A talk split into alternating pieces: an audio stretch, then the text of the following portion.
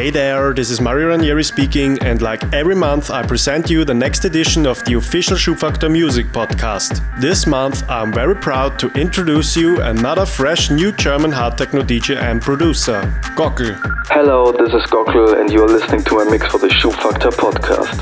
Gockel started to produce hard techno and DJing in the year 2012. In this time, he released his first productions on labels like Content Music Productions and Press Sure Records. He had his first two gigs at the Nature One Camping Village in 2013 and soon after he played his first gig in famous Microport and Cult Club. In 2014 he had a release on the famous label Cannibal Society. Famous artists like Fernando Martins, Pet Duo, Candy Cox, Motomorphosis, Obi and others are already playing his tracks. He also started his own label Massive Madness in June 2014, so you can await new stuff by Gockel in the near future. So be prepared now for another Schubfaktor podcast edition, mixed and compiled by Gockel. Follow us on SoundCloud, Mixcloud, Facebook or Twitter for more informations and updates. Don't hesitate to tell us what you think about this mix and don't forget to use the official hashtag SFPC in all your postings.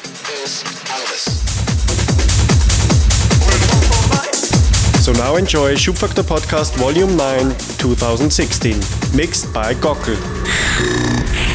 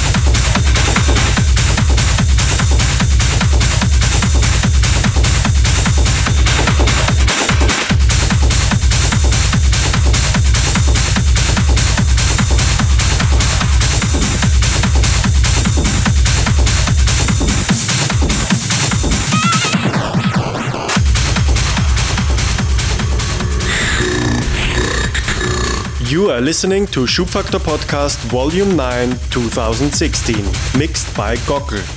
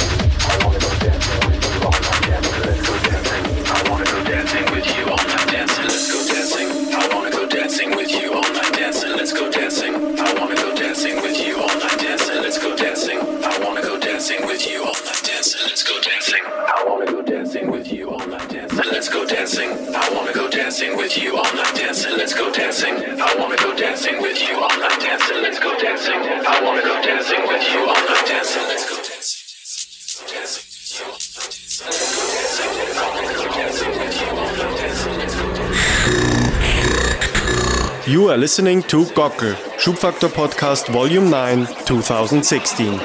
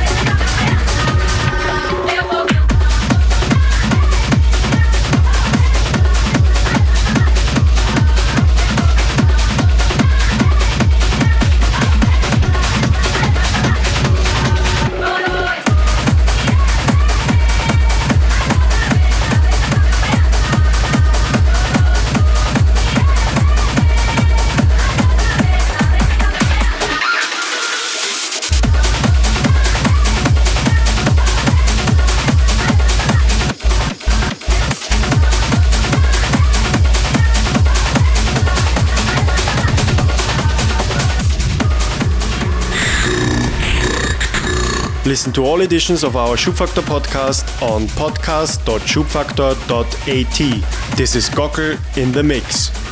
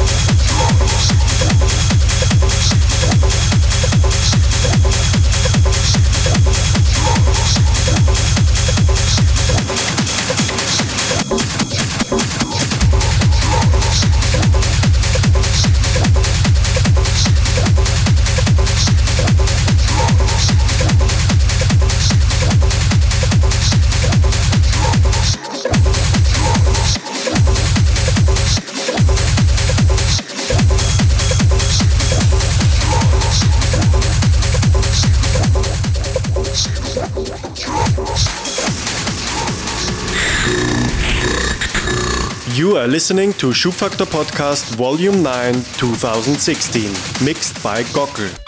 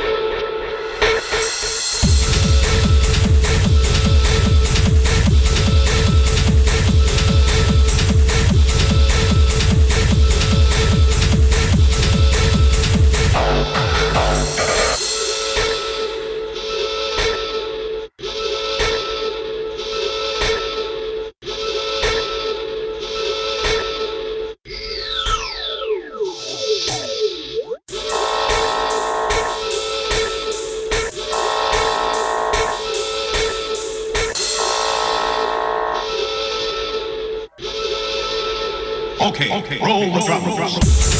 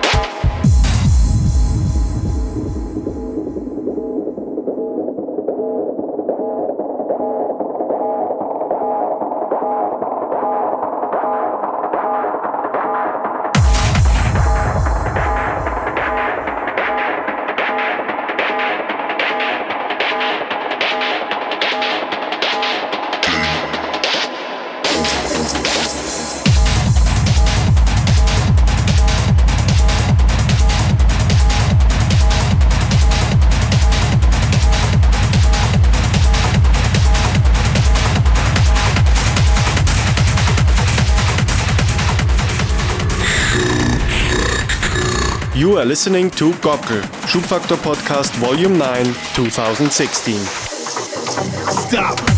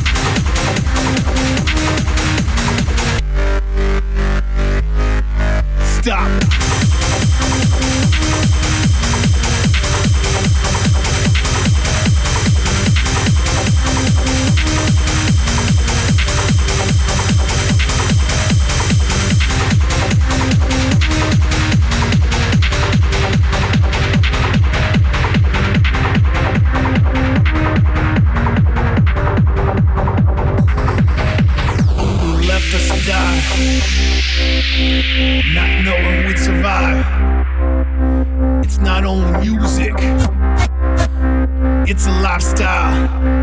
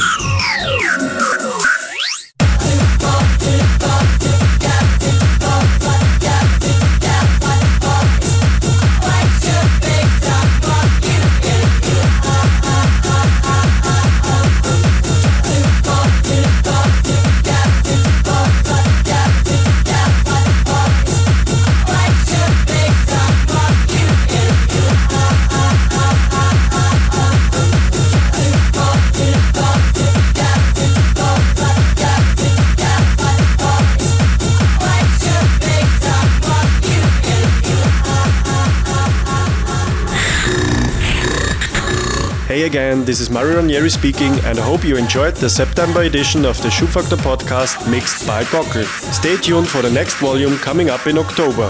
Feel free to tell us what you think about our podcast on Facebook, Twitter, SoundCloud, or Mixcloud, and don't forget to use the official hashtag SFPC. So enjoy your time and see you next month. Bye bye.